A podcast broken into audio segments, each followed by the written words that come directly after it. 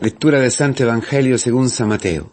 Jesús dijo a sus discípulos, Habéis oído también que se dijo a los antepasados, no jurarás, jurarás falsamente y cumplirás los juramentos hechos al Señor. Pero yo les digo, que no juren de ningún modo, ni por el cielo, porque es el trono de Dios, ni por la tierra, porque es el estrado de sus pies, ni por Jerusalén, porque es la ciudad del gran rey. No juréis tampoco por tu cabeza, porque no puedes convertir en blanco o negro uno solo de tus cabellos. Cuando vosotros decís sí, que sea sí, y cuando decís no, que sea no. Todo lo que se dice de más viene del maligno. Hermanos queridos, eh, eh, entramos hoy en el Shabbat. El Shabbat es la mejor homilía, el mejor comentario para este trozo de Evangelio del discurso de la montaña. Por eso hoy el Señor, a través de esta palabra, nos invita a entrar en Shabbat, a vivir cumplida nuestra alianza, la alianza que Él ha estipulado con todos nosotros, en la sangre de su Hijo Jesucristo. Porque Él es nuestro Shabbat, Jesucristo. Jesucristo es el cumplimiento de todo lo que tu corazón desea. El descanso, el descanso.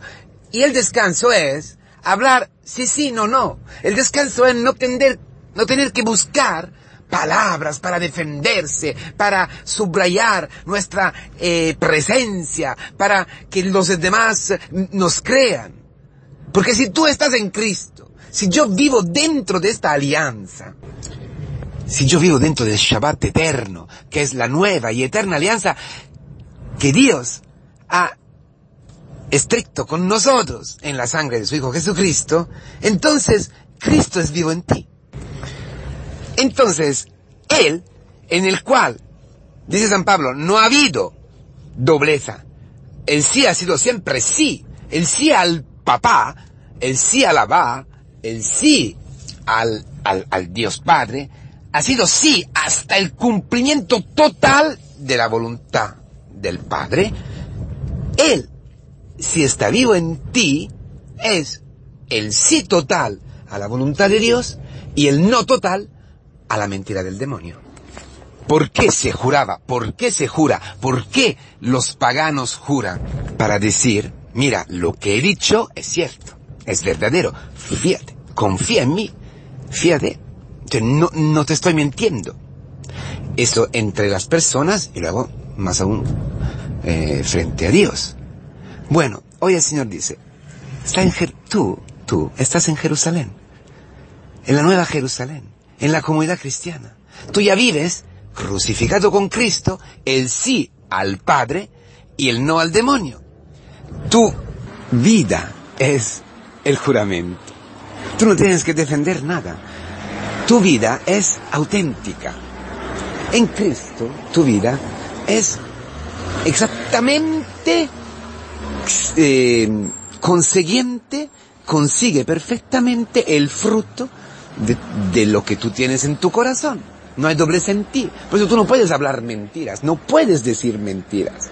No necesitas defenderte y tampoco necesitas comprar tu marido, tu mujer, tus amigos, tu novia, tu novio, lo que sea. No en el trabajo tú vives otra vida, tú vives la vida de Cristo, que es siempre limpia, siempre transparente, hasta tu debilidad, hasta tu eh, incapacidad. No tienes que esconder ni eso, porque cuando tú eres débil es entonces que Cristo es fuerte.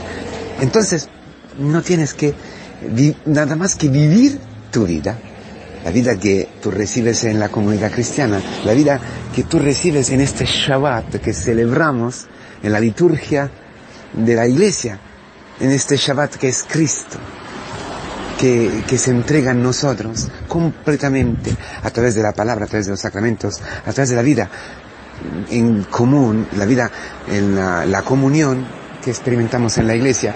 Allí estamos reengendrados. El hombre nuevo del discurso de la montaña, donde esta palabra está puesta, que describe la libertad ¿De quién? Vive en el Shabbat.